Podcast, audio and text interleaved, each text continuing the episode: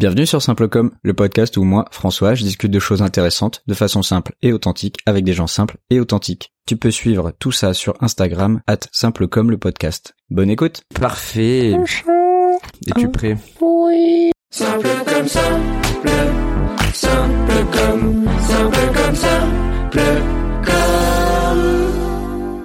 Bonjour et bienvenue dans Simple comme le podcast. Aujourd'hui, Simple comme Thomas, qui était cartographe au Laos. C'est ça. C'est bien ça Tu t'as trouvé le bon pays, bon. Une fois le Philippines, euh, une fois le Laos. Non, c'est bon, c'est bien le Laos. Alors déjà, qu'est-ce que c'est cartographe Avant toute chose? Euh, alors moi, j'étais pas forcément, j'étais cartographe. euh, C'était mon ma mission de travail au Laos. Ah, ok. Je devais faire des cartographies, mais je suis plutôt paysagiste moi. Mais cartographe, c'est parce que j'ai fait géographie euh, à la fac, et du coup, euh, j'ai fait cartographe au Laos. Et mon travail, moi, c'était cartographie en cartographie aérienne avec des drones. D'accord. Après, on a travaillé sur de la photogrammétrie. Oula. Et la photogrammétrie, ouais, c'est pas compliqué. Tu sais, c'est les cartes Google en 3D. Là. En fait, la photogrammétrie, c'est un système de, de cartographie où tu fais de la cartographie en 3D euh, avec des drones. En fait, le drone fait plein de photos. euh, Ok. Ça, je peux te l'expliquer un peu plus tard. Mais ouais, mon métier de cartographe, euh, en fait, c'était ça. Je faisais la cartographie aérienne de bananerie chinoise. C'était mon travail. De bananerie chinoise au Laos. Ouais. Donc bananerie qui cultive des bananes. Qui cultivent des bananes. En fait, c'est les Chinois. Euh, pour eux, le Laos, c'est un peu euh, l'Eldorado, quoi. Y a rien. Et si tu la veux, terre, il- euh, la terre promise. Ouais, c'est un peu la terre promise. En fait, c'est pas très loin, toi, c'est bah, c'est frontalier. Ouais. Et du coup, euh, ils rachètent, si tu veux, des, des terrains au Lao Ok. euh, pour euh, une bouchée de pain, mais ce qui est, qui est pas mal pour euh, déjà pour des Lao. Et eux, ils plantent des bananeraies que pour la Chine. C'est vraiment la- la- l'export que pour la Chine. Et euh, en fait, le gouvernement, bon, la, moi, le- la province dans laquelle j'habitais, c'est la province de Bokeo, tout au nord du Laos, c'est euh, nord nord-est, c'est la frontière avec la Thaïlande. Et euh, le gouvernement, en fait, a- il y a eu vraiment beaucoup beaucoup de ventes de de terrain pour les Pour bananeries, ouais, pour les Chinois. Et du coup, ils savaient pas du tout combien il y avait de bananeries en, en tout dans leur province. Le mec pour qui je travaillais, qui est un Français, qui lui travaille pour un- une entreprise d'écotourisme Ok. dans la forêt primaire. Enfin, ça, je pourrais t'expliquer après. Comme il travaille dans la forêt, dans la province, et comme il prend un bout de forêt, le gouvernement, comme c'est un peu euh, communiste, euh, le, le Laos, Ouais. le gouvernement, le gouvernement lui a dit, ok, tu as le droit de travailler dans cette forêt, mais en, en contrepartie, tu dois travailler pour nous, et nous aider dans euh, le développement de la province, quoi. Et la Ok. province, c'est immense, hein, c'est c'est une région pour pour nous, quoi, tu vois. Ok.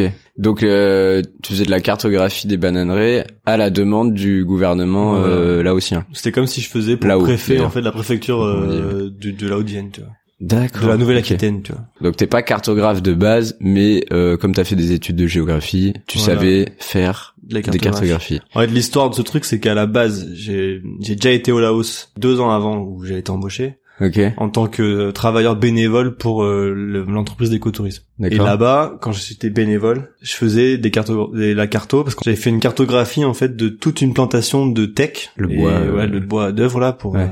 Bois exotique pour lui parce que lui, euh, mon patron là, il faisait euh, pour sa retraite, si tu veux, il s'était fait une plantation de teck Ah ouais, il a mis, il a mis, Ouais, voilà, ouais. il a mis des ronds de côté quoi. Et du coup, euh, en fait, on avait fait une plantation, on avait fait toute une cartographie pour savoir l'évolution de de la plantation, pour savoir comment étaient les arbres par rapport à où ils étaient situés dans la parcelle. Et en plus, on a aussi fait euh, un travail sur euh, de l'éco-pastoralisme, où euh, en fait, c'est euh, de planter quelque chose qui va être utile à l'humain dans la plantation de tech. Et là, c'était de la graine de job. D'accord. C'est ce qui, ça se mange. Ouais, ça se mange. ouais. Et du coup, on regardait aussi comment faire pour planter de la graine de job en association avec euh, les blatech, les plantations de tech.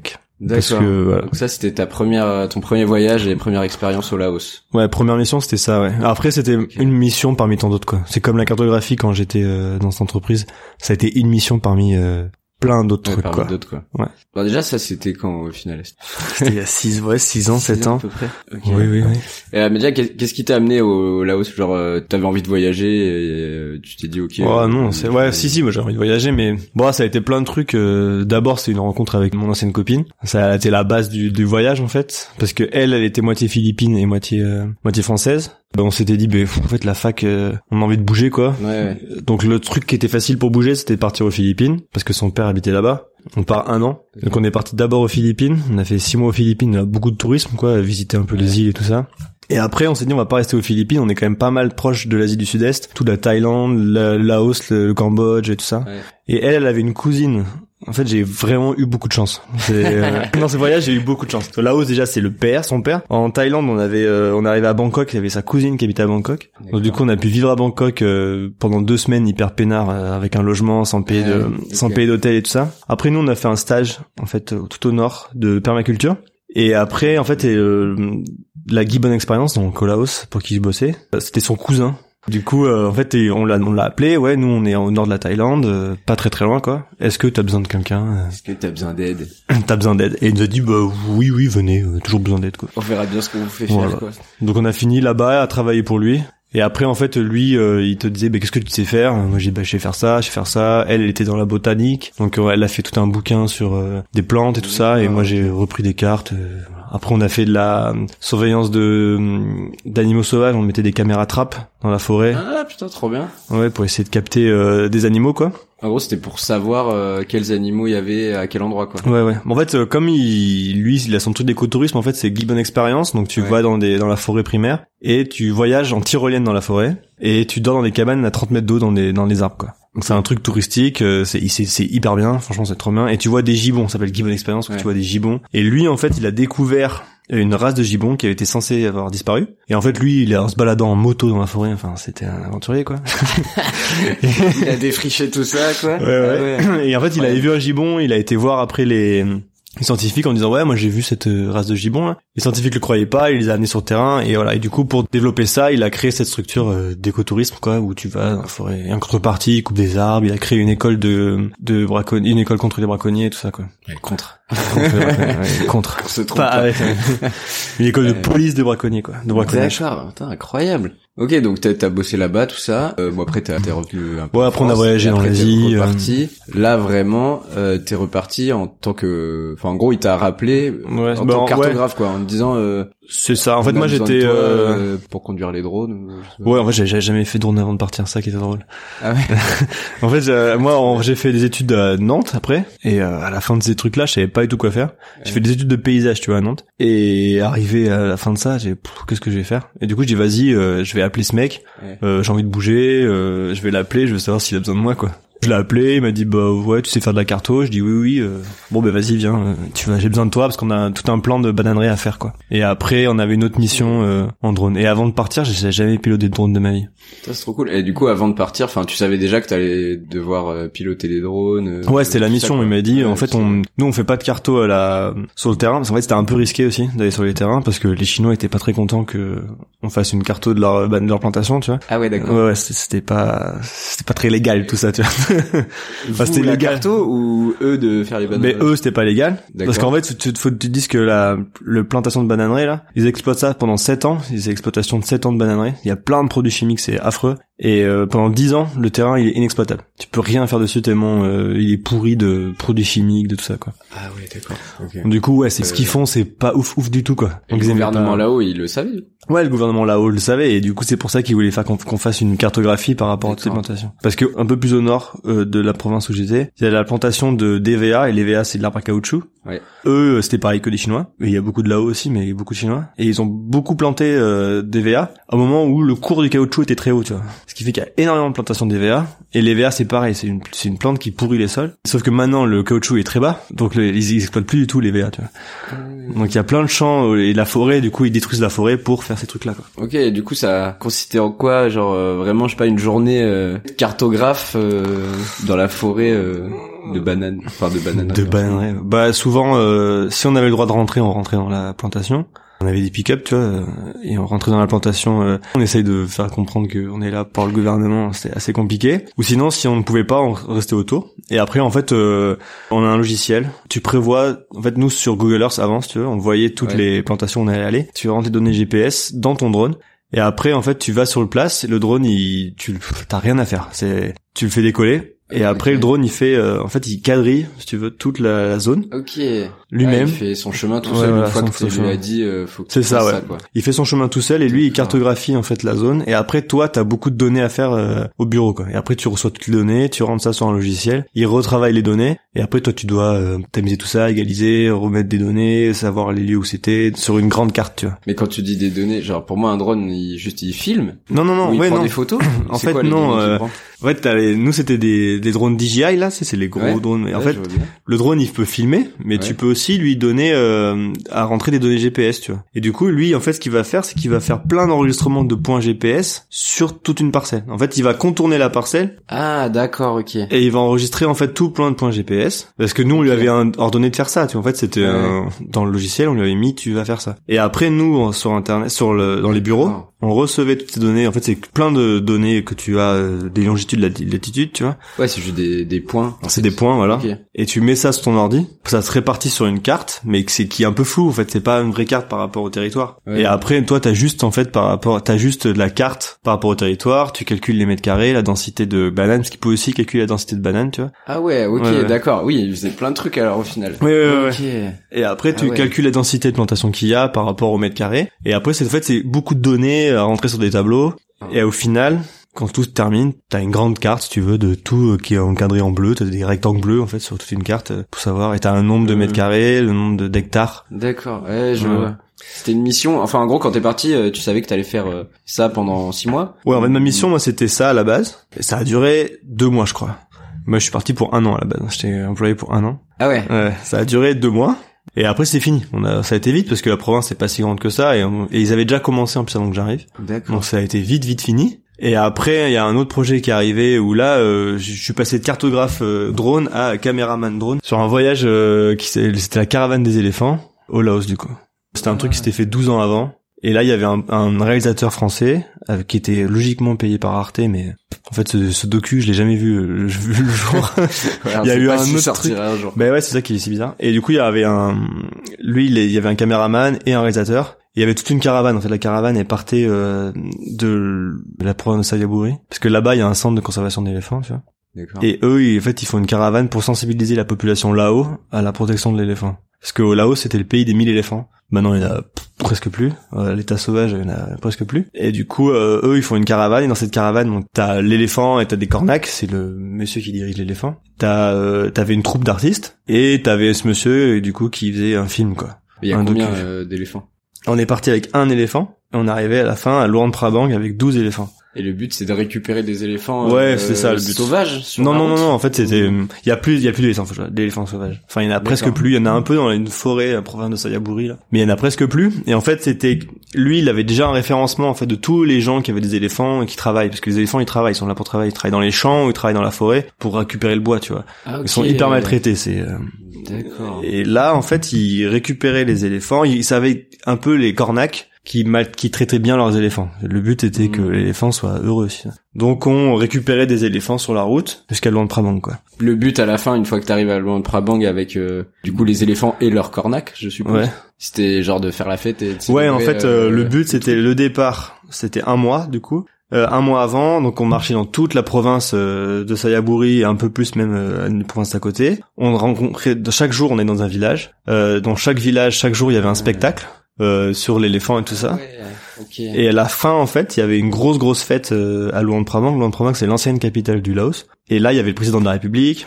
euh, il y avait euh, tout Ah un truc de fou. euh, Ah, c'était la fête. Ouais, c'était la fête. En fait, c'est un défilé de tout. À la fin, c'est un défilé de toutes les ethnies du Laos dans Luang Prabang. D'accord. Ok. Donc après, t'avais la, à la fin, t'avais les Ah éléphants ouais, qui défilé dans le dans le dans la ville, quoi. Et à la fin de tout ça, t'as un bassi. Alors un bassi, c'est euh, on va dire comme une communion. Je sais pas. En fait, ils, ils bénissent les éléphants, quoi. Et ça, c'était euh, immense devant euh, le président, euh, les ministres, et euh, voilà, ils, bah, génial. bâtissaient les éléphants à la fin. Il y avait un éléphant blanc euh, qui est hyper rare. Il y en a pas beaucoup. Je crois qu'il y en a que trois dans le monde.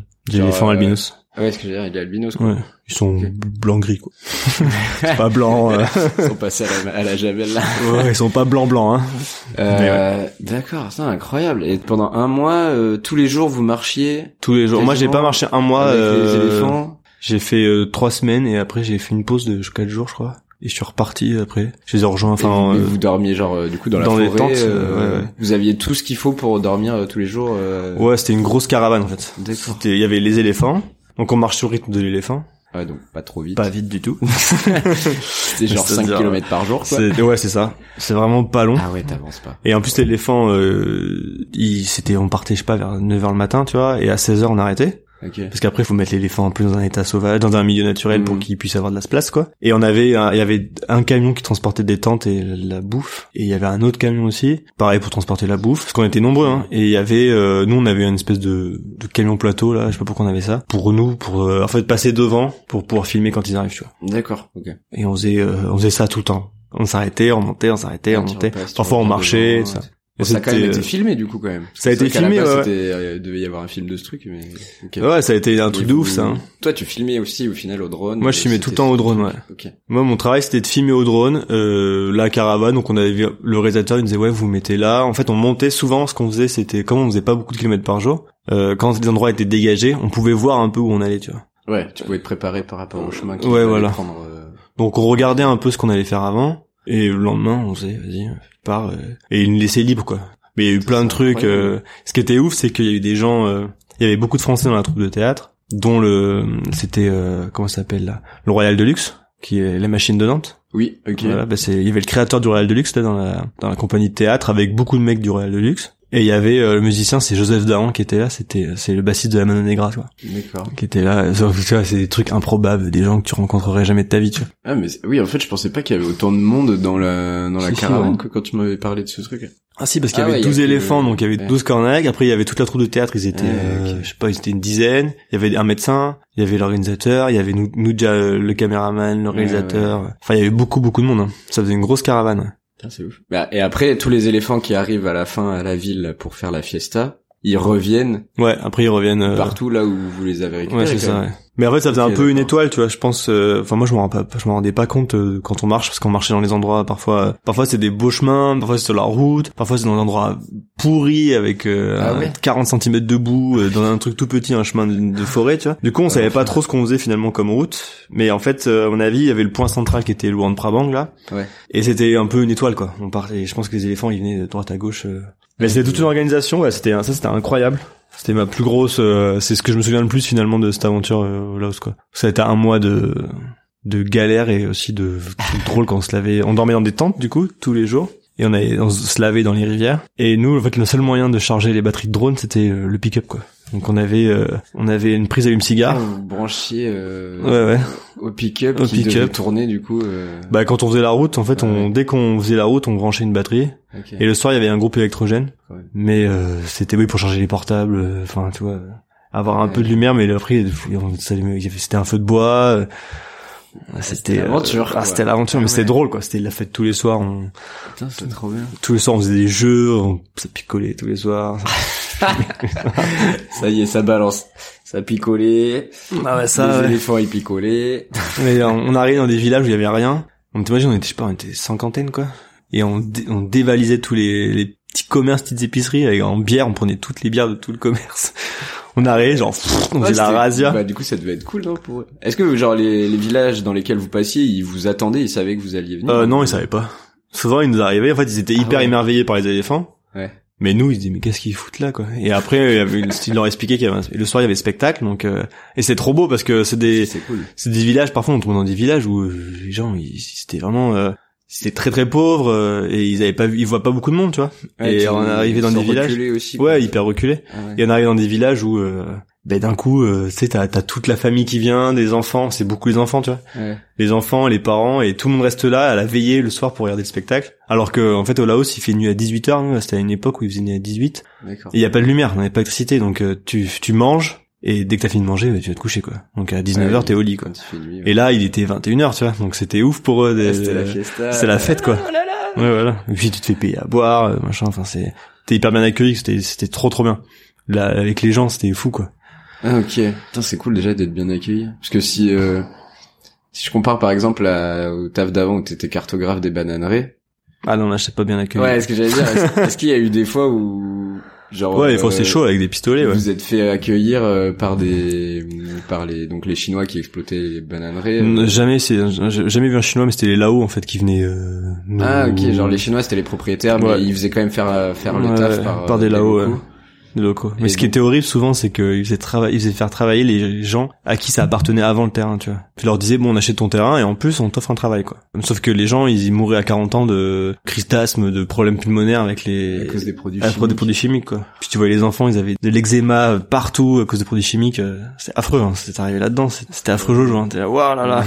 Et ils travaillent dedans. euh, et oui, souvent. euh, Et donc même, pas même les là-haut, ils, ils vous accueillaient mal. Ouais, ouais, parce qu'ils se demandaient pourquoi on qu'est-ce qu'on venait faire là, quoi. Ah, Ok. En plus, on est occidentaux, euh, donc ils disent ouais, c'est quoi ce truc-là euh? Ouais, c'était, enfin, du coup, c'était comment un peu le rapport? C'est vrai qu'il y a ce truc quand même de, c'est les, les, le blanc occidental qui arrive et qui va venir euh, regarder euh, ce que tu fais sur ta Ouais. terre, en gros, quoi. Après, les Laotiens, ils sont hyper sympas. Franchement, très gentils. Un petit peu, euh, faut pas que tu fasses de crasse, quoi. Enfin, moi, c'est Ouais. pour l'avoir vécu Normal, un peu de quoi. temps, du coup. euh, Ouais, mais ils vont pas te le dire si tu fais une crasse. Ils vont te le faire comprendre, quoi. Tu vas vite te le comprendre, mais ils vont pas te le dire cash. Donc parfois, tu vas te retrouver dans une situation, tu ah d'accord. Je- Mais tu comprends pas ce qui t'arrive. J'ai pas compris là. Pourquoi Mais parfois, des brûlé ma trucs, euh, maison, là. Non, pas ça, mais Non, ouais, des petites euh, mais- fourberies, tu vois. Mais ils vont, ils vont être très accueillants, tu vois. Mais les Chinois, par contre, c'est pas du tout la même. Et euh, je comprenais pas la haine de la- des Chinois, tu vois. Au Laos, il y a vraiment euh, un problème avec les Chinois. Ça dépend, en fait. Il y a, il y a deux, comment dire, il y a des gens qui les adorent et des gens qui les aiment pas. Mais parce qu'il y a des gens qui les font travailler et d'autres euh, Ils qui les ont, ont exploité et du coup. euh, mais les Chinois sont hyper durs. Moi, j'ai vu des trucs. Euh, euh, j'ai jamais vu autant de morts de ma vie, je crois, au Laos, de gens mourir sur la route, quoi. Il y avait quand même un mec un jour, il y a eu un accident de voiture, tu vois. C'était le chef, le chef de conducteur de travaux en fait de réparation de la route, tu vois. Et il y a eu un accident avec les Chinois. Le camion il s'est renversé dans le, dans le ravin. Et, euh, ils ont laissé euh, le mec dans le ravin, dans le camion, jusqu'à ce qu'il crève. Donc il s'était garé sur le côté de la route pour pas qu'on voit qu'il y avait un camion dedans, un camion en bas, tu vois. Parce qu'ils voulaient pas avoir de problème, donc ils voulaient pas que ça sèche. Et une fois qu'il est mort, ils sont partis, ils ont laissé le corps, tu vois. Ça c'est Ah, les le Chinois, gars tu vois. était pas, euh, était pas mort encore. Non, en il est fait. pas mort. Ils ont resté, ils sont restés trois quatre jours le temps qu'il meurt dans sa voiture, tu vois. C'est ça, c'était un peu chaud. Et à la fin, tu te dis ah ouais, je Ah comprends ouais. pourquoi certains ont un peu la haine des. Mais faut pas dire les Chinois, faut pas généraliser, Non, tu non, vois. non, euh, oui, bien sûr. Mais là, c'était. euh, En fait, c'est eux, ils faisaient, ils Ah, arrivaient au Laos, ils faisaient des safaris, c'était un peu bizarre. Enfin, c'est vraiment euh, le, le rapport était assez bizarre, quoi.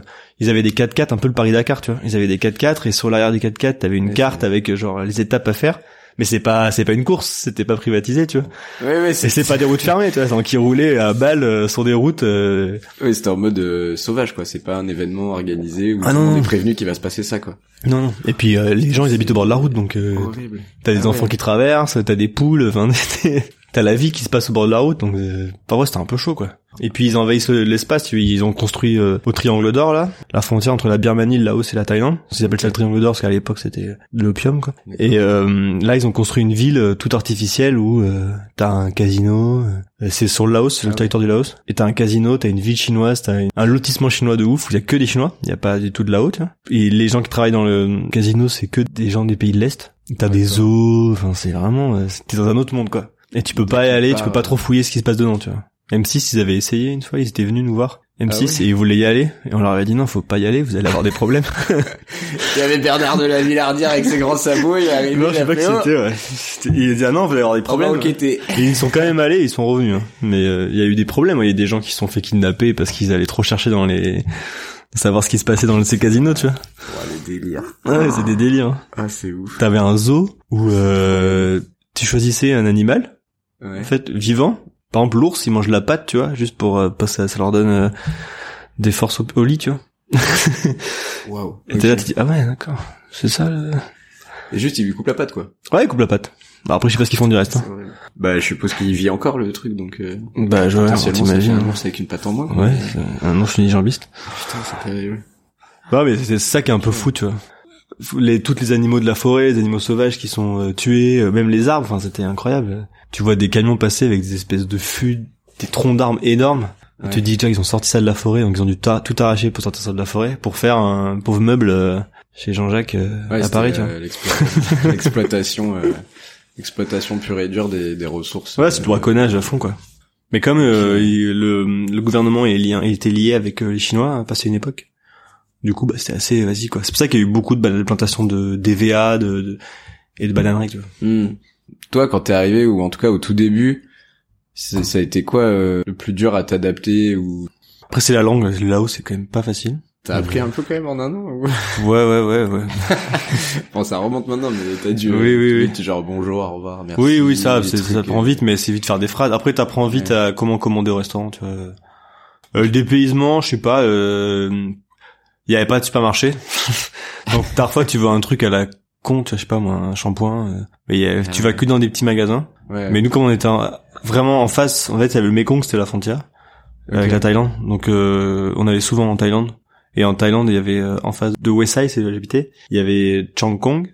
Sur Euh, une grande ville un peu. Ouais, ouais, non, ouais, mais pas une grande grande ville, une ville frontalière, hein, tout ce qu'il y a de ville frontalière, tu vois. Ouais. Où il y avait un gros supermarché, donc du coup, genre parfois on faisait des grosses courses. euh, Ouais, tu pouvais trouver plus de trucs quand même. Ouais, voilà. Parce que là-haut c'était plus cher et euh, souvent, ce qui était assez drôle, c'est que donc t'allais tout acheter au, au marché. Ouais. Et tu pouvais acheter, acheter ton savon au marché, mais t'achetais ton savon euh, dans des des grappes de shampoing dans des petits paquets, tu vois. Il y avait pas une bouteille de shampoing ou une bouteille de savon, comme Ouais. nous on a à avoir de 75 centilitres. Là, c'était des grappes de petits sachets de de 5 centilitres. Ah, d'accord, ok. C'est comme des bonbons que t'achètes, euh, je sais pas, comme des capotes quand tu ouvres les Ouais, capotes, ouais, fait des grappes. ouais. Ça fait exactement pareil, mais c'est un lot de petits trucs, quoi. Voilà, et t'achetais ça en fait en au mètre quoi. Et t'achetais ton ta grappe de, de savon. Donc c'est vrai que c'est un peu chiant et niveau plastique euh, voilà quoi. Oui, c'est pas très, euh, ouais, c'est pas très éco-friendly, ouais. Mais je, j'imagine la liste de courses, euh, 1 mètre 50 de shampoing. bon c'est pas, pas ça, tu prenais, tu prenais des trucs quoi. mètre de gel douche. limite. Mais c'était trop bien après euh, franchement l'adaptation elle s'est fait bon c'est pas très très dur hein. Non non non. Mais là où t'as du pain parce qu'avec la colonisation française tu vois t'as ils bouffent du pain hein, euh, Ah, Genre du bon pain. Non Enfin, du bon pain. non non non non non. On ça en tant que français, du bon pain, mais du pain, euh, Non, on t'as a du, chez non, non, du pain, du pain. C'est le pain, euh, comment dire, le pain pré-cuit, tu vois, euh, que tu vas le faire cuire dans ton four après. Là. Ah, le pain, le pain baguette de Leclerc. Voilà, c'est ça. Ouf. C'est ça. Je me rappelle une fois, il y avait euh, quand on avait fait justement l'aventure euh, avec les éléphants là. Et à Luang Prabang, on savait qu'il y avait une boulangerie de ouf euh, qui appartenait à un Français. C'était le premier objectif, c'était genre vas-y quand on va arriver à Luang Prabang, on va se faire un pain au chocolat avec un croissant. T'as l'impression que c'est le meilleur croissant de ta vie. T'es là, ah, ça fait Ouais. six mois que j'en ai pas mangé quoi. Ah, je pense que tu le remanges maintenant, tu dis, ah, oh, Ouais, ouais, en pense. fait, euh, oui, ça se trouve il est dégueulasse quoi. pas ouf, quoi. Mais ça faisait très colon, tu sais, la petite, la petite boulangerie dans un ancien bâtiment avec le petit café. Il y avait que des occidentaux et que des français, je pense, là-dedans. Mais c'était ça, ça, vous l'avez pas ressenti à d'autres moments, genre, euh, parce que là, tu dis, par exemple, la caravane des éléphants, à part les, les Karnak, Cornac. Cornac, mince, euh, qui étaient là-haut, je Si, il y avait énormément. il y avait, il y avait beaucoup de là-haut 90% aussi. des gens hein. étaient là aussi, ouais. Ouais, vous, vous aviez, vous étiez pas euh, vu comme les, les touristes qui viennent Non. profiter de la faune. euh, Ah non, pas du tout, Faire hein. euh, une fête euh, pour eux entre guillemets quoi. Non, non, parce qu'on travaillait euh, tout autant qu'eux. hein. En fait, on n'était pas là. Et limite, euh, les là-haut qu'il y avait, c'était donc les artistes de la troupe de théâtre. Ouais. Il y avait des musiciens aussi. Donc, ils travaillaient. C'était en fait la troupe de théâtre elle était mixte, elle était laotienne et Ah, française. c'est cool. Les musiciens c'était mixte aussi. Et après il y avait les chauffeurs de camions, il y avait ben, les cornacs donc euh, ils... sur leurs éléphants toute la journée. Ils... Eux c'était pas fatigant, hein. ils marchaient Ouais, sur ouais, l'éléphant puis ils... Oui, hop, un ils petit coup à droite, peu. un petit coup à gauche et voilà quoi. Ça, et après nous on courait partout et donc je pense que quand comme ils nous voyaient bosser, ils étaient euh, hyper Oui, sympas. voilà. là. T'es monté toi sur les éléphants? Ouais, je suis monté sur un éléphant. Bon, alors, c'est pas du tout conseillé, tu vois. C'est pas un éléphant, c'est pas une attraction touristique, tu vois. On Ouais, ouais, pas ouais. dessus. Mais nous, ouais, on est monté dessus euh, 200 mètres. tu vois. Et alors, c'est impressionnant. Euh, ouais, t'es en fait t'es assis sur ses épaules. Tu sens euh, Euh, tout ouais, c'est juste ça. derrière la tête là. genre. Ouais, c'est ça. En fait, t'es assis comme nous, on est assis sur la nuque, tu vois. Donc tu sens euh, ses épaules qui roulent là sous tes fesses et c'est ouais. dur, c'est le, ça a une peau hyper dure. euh, je sais pas, on dirait un crin, mais je sais pas, c'est très très très dur quoi. C'est un cuir hyper épais, tu sens que c'est costaud quoi. Mais les, les cornacs ils montaient là aussi ou ils avaient la Ouais, les structure sur le dos là Non non non, ça c'est très. euh, Ça c'est Ça c'est une image euh, touristique qu'on a. Non en fait, arrivé à D'accord, Luang. Prabang, euh, on avait, ils avaient la structure parce que c'est voilà, c'est un défilé, tout ça. Ouais, c'est Sinon non, une parure euh, quoi. ouais, c'est une parure. Sinon non, euh, ils avaient Ok. Comme ça. Et puis ça bouffe tout le temps un éléphant. Ça c'est insupportable. c'est que ça s'arrête toutes les 10 minutes dès qu'il y a un, tu vois une canne à sucre, hop là, c'est là, c'est fini. hein. Ah, t'as disparu là. Ah, J'ai tellement l'image euh, comme les chiens quoi. Tu promènes un chien, il s'arrête Euh, toutes les ouais. deux secondes pour bouffer un bout de bois qui traîne. euh. ouais, c'est un peu ça. La canne à sucre, un bout de banane, une banane, euh, ça s'arrête pas de manger quoi. Et du coup, ils mangeaient euh, sur la route. Sur la route, Vous ouais. aviez quand même des trucs prévus. Il Pour y avait des bananes, ouais, beaucoup, euh, Ok. beaucoup de bouffe, et il y avait Ouais. des cannes à sucre aussi. Souvent, on récupérait la canne à sucre. En fait, où on s'arrêtait. En fait, après nous, souvent, les cornacs, ils partaient avec les éléphants quand on s'arrêtait vers 16h, 16h30, et ils trouvaient un espace euh, dégagé où il y avait un peu de canne à sucre ou un truc ou des bananeries, tu vois, sauvages, qu'ils Ouais, pouvaient manger. Ils laissaient dans la nuit. Ils avaient des grandes chaînes. C'était des chaînes qui faisaient, je sais pas, 50 mètres de long, et ils plantaient. euh, ça autour d'un arbre souvent et après l'éléphant il se baladait. Puis les, quand dès que tu passes dans un village, les gens ils donnaient à manger, tu vois. Et à Luang Prabang, euh, ils avaient justement la petite nacelle qui était derrière le derrière les cornacs et là c'était c'était rempli de bouffe, de bananes, de, de trucs. euh. les gens ils donnaient tout, tous tous donné quoi. Ça c'est cool. Les gens sont généreux Ouais, ouais. pour les éléphants. Donc tout ça, c'était au Laos. Ouais. Est-ce que t'as bossé ailleurs euh, dans l'Asie? Ou Euh, juste euh, bah là cette année-là j'ai fait que du bosser au Laos mais après on a fait plein d'autres trucs tu vois euh, des d'autres missions en cartographie, t'avais fait que le truc des bananeries non après en fait le gouverneur il été un peu bizarre. Il voulait qu'on fasse toute une cartographie de son village donc Westside là qui est un gros village quand même hein, c'est 10 000 habitants quoi. oui voilà un peu moins même. Et du coup on devait faire la carte et là on a fait de la photogrammétrie donc c'est fameux ça la photogrammétrie 3D là. Ouais, ça c'est de la 3D. Là, c'était encore plus simple avec le drone parce que ce qui était compliqué, c'était le logiciel parce que on n'avait jamais connu. Moi, j'avais jamais fait ça. Mon collègue n'avait jamais fait ça. C'est une nuit blanche à apprendre le logiciel, tu vois. Mais bon, Ouais. tu comprends vite avec les tutoriels, tu vois. Et en fait, là, tu, le drone fait des photos. Il fait des milliers de photos dans tous les sens. Il fait des, des S comme ça. Et après, en faisant ces photos, le logiciel il reconstruit tout ça en 3D quoi. Et on a fait ça euh, dans le village. Alors, Ça a pris un temps fou parce que du coup tu peux faire que des, des petits carrés. En fait, tu, ton drone, tu, tu fais faire des carrés de 100 mètres par 100 mètres. Donc c'est très très long. Et on s'est fait arrêter par l'armée euh, parce qu'on a survolé la caserne euh, militaire. Ah merde. Ouais, arrêté avec des kalachnikovs. Ouais, c'était c'était assez drôle. Attends, attends, mais comment ça, genre, euh, du coup, le drone est passé au-dessus de ouais, la on caserne. savait pas. Mais vous, vous étiez, vous étiez pas très loin du drone, Ah non, je non, suppose. non, non. En fait, nous, on, souvent, ce qu'on faisait, alors, c'était, c'était le travail le plus chill de la planète. Hein. On lançait le drone, nous on fumait des clopes et le drone il faisait son S et on venait atterrir devant nous. C'était ça le Ah travail. Et après on avait pas mal de travail à faire sur l'ordi, tu vois. Mais euh, l'après-midi on faisait ça, on mettait le drone, on faisait 50 mètres, 100 mètres, on faisait notre carré sur l'ordi, tu vois. Après Ouais, on mettait ouais. la carte dans le drone, il faisait son sa- son affaire. Nous on fumait nos clopes, on attendait euh, que le drone revienne et revient revient et Mais attends, du coup, avec l'armée, ça s'est passé comment? Ils ont suivi le en drone, fait- en fait, jusqu'à ce non, qu'il euh, atterrisse. en fait, il y a eu des, il y a eu des problèmes plus au sud dans le pays, tu vois, avec euh, ben, justement les Chinois et euh, les Mongs. Enfin, il y a toute une histoire en fait au Laos avec euh, les Mongs. Et dans une province, euh, c'est il y a encore un peu chaud. Les Mongs, c'est une ethnie. Ils ont aidé les Américains, si tu veux, pendant la guerre du Vietnam. D'accord. À un moment donné, le gouvernement laotien était pro-vietnamien. Du coup, ils étaient chassés, quoi. Mais ils ont été chassés, voire euh, tués, euh, Exterminés. tu vois. Donc, il y a, il y a encore un endroit un peu au Laos où c'est un peu chaud patate. Et c'est marrant, c'est un endroit où il y a tous les étrangers qui y vont pour euh, boire dans des buckets, là, dans des seaux, tu vois. C'est assez drôle. Et du coup, à cet endroit-là, il y avait eu un- une fusillade sur un bus euh, de Chinois. Donc l'armée, ils étaient chauds. Ils étaient à un moment où ils étaient euh, un peu sur la défensive. Et nous, on- pff, euh, tu sais, euh, petits Français à Westside, en tout au nord, on avait strictement rien à faire de tout ça, tu vois, on s'en foutait. Ouais. Et en fait, on a, on était sur le bord du Mekong. On savait qu'il y avait la caserne militaire, mais on savait pas qu'elle était juste euh, 100 mètres derrière, tu vois. À vol d'oiseau, tu t'en rends pas compte. Ouais. Et en fait, on a fait euh, voler le drone. Et il y a un mec qui arrivait en pick-up d'abord. C'était un militaire. Il nous regardait, tu vois. On se dit putain, c'est bizarre. Pourquoi il nous regarde Ah ouais, de ouf. C'est un peu chelou, tu vois. T'es ah bon, et bon, on va le voir. Ouais, y a un problème. Il est grand sourire. Et euh, je sais pas, mais dix minutes après, il y a eu deux pick-up avec des mecs dedans. Ils étaient debout sur le pick-up derrière et des kalachnikovs qui nous pointaient comme ça. On était alors, ouh là là, il y a un problème. Et ils Ah nous ouais. criaient en là-haut, genre faire redescendre le, le drone. le drone. Mais on pouvait pas, en fait. Tu peux pas. Dès que le drone il est lancé pour faire sa mission, quoi Oui. faut qu'il ait fini sa mission pour qu'il revienne. Donc, on était là, reviens, reviens. Alors, tu sais, on était avec notre truc, là, euh, je sais pas, essayer de le faire revenir, tu vois. Riser, appuyer, tu vois, voilà, truc pour ça. qu'il revienne, quoi. Donc c'était chaud, et les mecs, après, ils sont la veille, il y avait des jeunes qui étaient chauds patates, tu vois. et Après, il y avait un petit vieux qui était euh, plus à la Ouais, cool, Chill. qui parlait pas anglais, donc c'était un jeune qui nous traduisait en anglais, parce que euh, on comprenait un peu le là-haut, mais euh, c'était chaud, quoi. Et après, en fait, on a fait descendre le drone, ils ont pris le drone, on est parti avec eux dans les pick-up, on a Ouais. été à la caserne, Euh, c'était le matin, on a passé la journée entière assis sur un, sur un fauteuil dehors à bord du thé, fumer des clopes en attendant que le mec qui était à côté de moi euh, il signe bien un papier pour nous laisser partir quoi. Donc c'était juste ça tu vois, mais euh, on a pris un point en moins euh, sur l'entreprise parce que t'as des points tu vois. Et ils nous ont ouais. confisqué le drone pendant un an, un mois. Tu vois. Ah merde, Pendant vous un mois, le drone, ouais, En fait ils voulaient effacer les images. Oui, ça aurait pas été droit. plus simple au final. Mais ouais ouais, sauf qu'ils savaient pas faire tu vois. Donc oui, euh, vous demander, euh, montrez-moi ce que vous avez pris comme Ouais, image. Ok, supprimez ça parce qu'il y a la caserne et ils nous ont dit, euh, vous avez survolé le- la caserne militaire, c'est interdit, patati patata, et nous on savait pas, tu vois. Ils ont pris le drone, et nous, pendant un mois, on allait tous les jours à la, pour voir le drone, pour demander si pour demander si on pouviez, pouvait le récupérer, parce que c'était notre, notre outil de travail, tu vois. euh, bah ouais. Et euh, on a récupéré le drone, ils avaient pas effacé les images, tu vois. du coup, on était sans déconner, quoi. Ah là là, ah ouais. Un mois, ils ont jamais su faire comment effacer les images, quoi. On était là, bon, ouais, franchement, tout ça pour ça, quoi. Ouais, un mois, ça, euh. parce que du coup, enfin, au bout d'un mois, ils se sont dit, ok, on leur rend, mais Ouais, ouais. ils ont même pas dit supprimer les images, quoi. Ouais, Ça, ça. Après, euh, je crois qu'au bout de trois semaines, on avait réussi à récupérer euh, le drone, mais pas la carte SD. Donc on s'est dit, bon, c'est cool, au moins on peut quand même travailler. tu- Et après, on a récupéré la carte et il y avait tout dedans. T'es bon, ben. Bah, merci. voilà, merci, c'était sympa. Et je crois que cette carte, elle a jamais été finie. En plus, cette carte en photogrammétrie, enfin en 3D, quoi.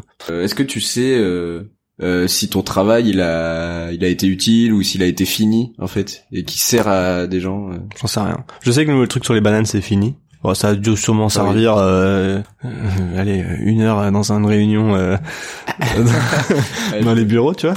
Après, ben le, le film, franchement, ça j'aurais, ça j'aurais bien voulu le voir. Alors je sais Ouais, qu'il y a, il y a un clip de Joseph Dahan là justement, le bassiste de la Mano, euh, où j'ai filmé. Donc là, je sais qu'il y a un truc que, que j'ai fait qui est là.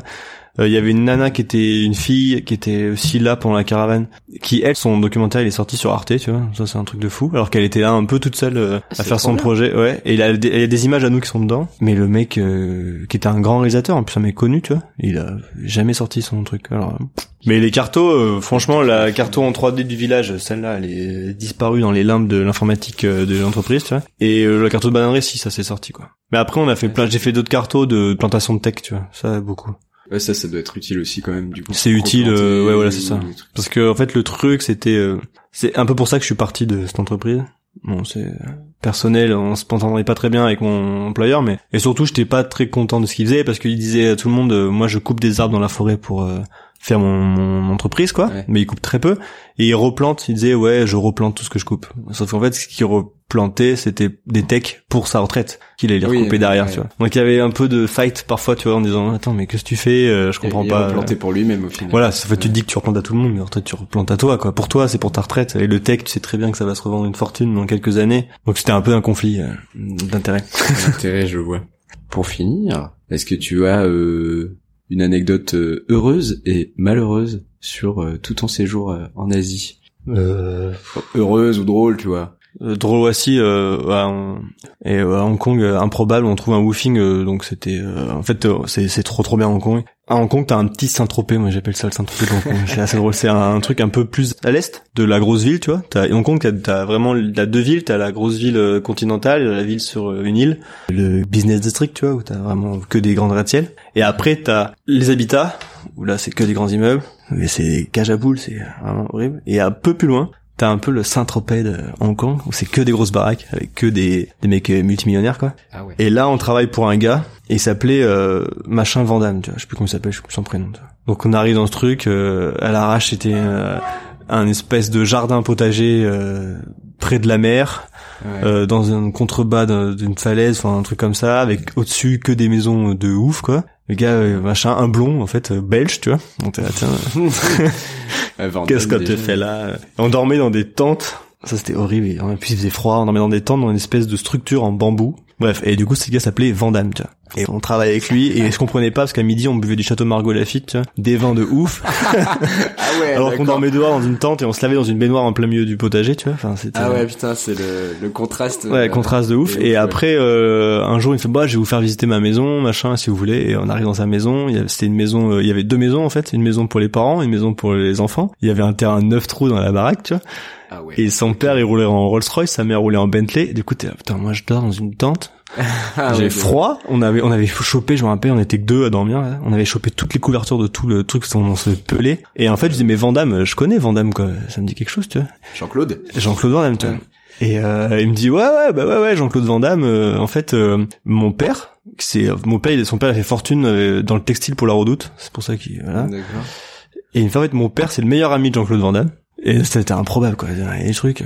Genre c'est le meilleur ami de Jean-Claude Van Damme. Et du coup quand on- c'est il était plus jeune euh, Jean-Claude Van Damme il est enfin c'est ce qu'il nous racontait hein. il était un peu perdu en Belgique tu vois il savait pas trop quoi faire. Il était il faisait du kung-fu et en fait son père à ce mec là il lui a payé euh, un séjour à Hong Kong pour qu'il apprenne le kung-fu à fond Ah et ouais. après, il lui a payé, il dit bon, maintenant, je vais devenir acteur, machin. Et du coup, il lui a payé euh, son voyage aux, aux États-Unis. Et c'est comme ça qu'il est devenu Jean-Claude. Et du coup, pour le remercier, il a pris Van Damme comme nom de scène. C'est pour ça qu'il Ah s'appelle Jean-Claude Van Damme. C'est pour tu vois. ça, parce que Et moi, voilà. depuis tout à l'heure, je me dis, mais attends, comment il peut avoir le même nom si c'est Non, juste son non, en fait, ça s'appelle pas du tout comme ça, Jean-Claude Van Damme. Il a un autre nom, c'est comme Johnny Hallyday, tu Oui, vois. oui, ouais.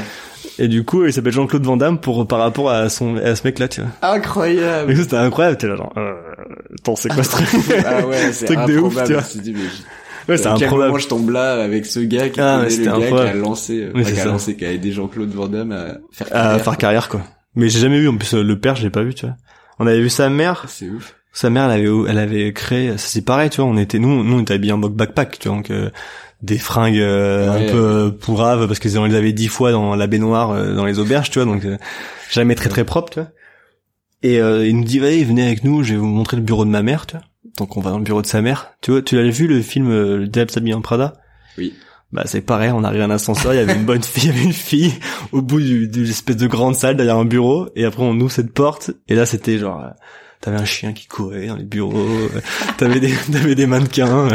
En fait sa mère elle avait créé une boîte de, de mode quoi. Ouais, Et du coup t'es là, genre, putain, le contraste, nous on est habillés en mode euh, Ah ouais. schlag, et, là c'est genre, wouh Truc de ouf, euh, on va boire un café, le café il était je sais pas à 6 dollars, on était là, ah, putain, Ah on peut ouais. pas faire. euh. Ouais, Ah, c'était ça c'était ouais. improbable ouais. Putain, c'est drôle. Et un, je sais pas, une anecdote malheureuse ou un truc qui t'est arrivé, euh, Ouais, malheureux. ça serait euh, bien passé. euh. Bah, j'ai vu un enfant euh, mourir devant moi, euh, se faire renverser par un chinois justement, et où le chinois il a payé la maman euh, pour. euh, Ça c'était hyper, c'était ah, horrible, ça a été très très dur. Enfin, le, il a renversé le gamin, le gamin il s'est levé, il a été voir sa mère, il est mort. Dans... En fait, on, on il est mort dans les bras de sa mère, et le chinois il a donné de l'argent pour payer les obsèques et il s'est barré, tu vois. Et là tu te Ah dis, ouais. Là, t'en, t'en prends un coup, quoi. Là, le chinois, t'as envie, enfin, le mec, ce serait un chinois, un, un français, un Oui, américain, qui, euh, t'as envie, tu sais, de, la haine, là, tu la sens monter, Ah, et tu te dis, ouais, il y a des gens qui peuvent péter des plombs, mais tu comprends, quoi. Et là, c'était hyper dur. Ah ouais. Je me rappelle, on était avec mon collègue, on est parti boire des bières, et on a jamais autant fumé de clopes, je pense, euh, et on s'est saoulé, quoi. On s'est bourré la gueule pour oublier ce truc-là, quoi. Ça, c'était dur, ouais. Je pense que c'est le truc le plus dur que j'ai vu. ouais. Ouais, on se rend pas compte en fait de la, enfin de l'écart euh, qu'il peut y Ah avoir ouais, c'est un truc de euh, fou, hein. par rapport à, bah à ça quoi.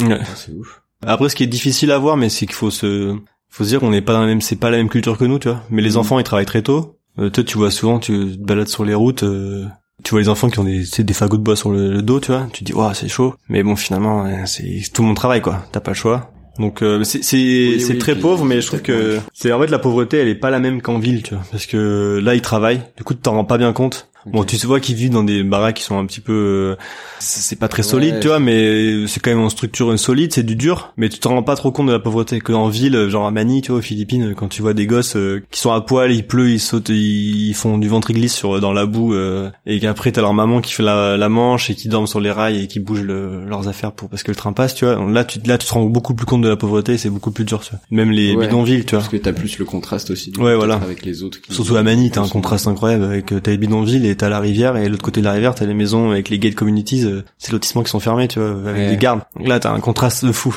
Alors que dans ces pays, dans le Laos où c'est très quand même euh, rural, tu vois moins ce, c'est moins choquant quoi. Enfin pour nous occidentaux quoi, je trouve. Quand même pour euh, finir sur une note positive, euh, ton meilleur souvenir, on va dire, ou un truc que tu retiendras de cette expérience et que t'aurais envie de refaire si tu reviens là-bas, tu vois. Tu te dire, putain, ça c'était trop cool, je veux le refaire. Euh, moi mon meilleur souvenir c'est euh, mon première première fois arrivé aux Philippines, je pense. Bah je sais pas en fait c'est toute mon enfance, moi j'ai regardé des documentaires de voyage de Ouais. d'ailleurs. Et là euh, j'arrive dans un pays où en plus on prend un bateau qui est une banca c'est des c'est des bateaux avec des flotteurs sur les côtés en bois tu vois. Et t'arrives dans sur une île et c'était waouh enfin moi c'était cette vision euh, en plus j'étais derrière un espèce d'une voiture euh, euh, avec un peu pick-up tu vois. Et on était là et tu vois toute cette vie euh, que tu t'es imaginé en regardant des documentaires. Ouais. et là c'est réel tu vois t'y es ça y est. Et là moi c'était waouh c'était incroyable quoi. Pour moi mon souvenir souvenir en fait c'est plus les Philippines que Laos que là où j'ai travaillé puis c'est pas très bien fini finalement euh, avec mon employeur Philippines, c'était, ouais, moi, je rêve d'y revenir et euh, j'ai j'ai adoré quoi. C'était trop trop bien. Les gens en plus sont merveilleux, ils sont gentils, ils sont incroyables. Puis j'ai été vécu en mode philippin. J'étais avec des Philippins, tu vois. Je me suis fait des, des amis, des gens qui travaillent dans la maison auxquels on vivait. J'y suis revenu trois ans après, tu vois.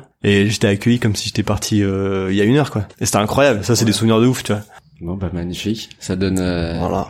ça donne envie de partir, tous ces beaux récits et tout ça. Ouais, ouais. Si tu peux, c'est Euh, bien. Faut le faire, je pense.